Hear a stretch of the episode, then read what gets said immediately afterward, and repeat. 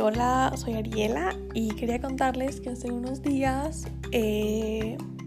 cuando estaba dormida,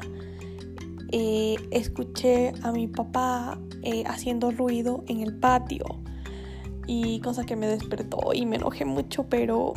al descubrir lo que estaba haciendo me, impactó mucho porque él estaba plantando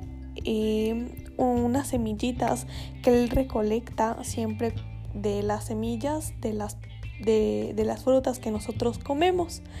Y me gustó mucho cómo él lo hacía porque se veía muy feliz. Él siempre le ha gustado desde que es pequeño eso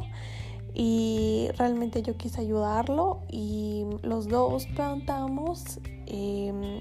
esas semillitas la verdad es que quedaron muy lindas y espero que crezcan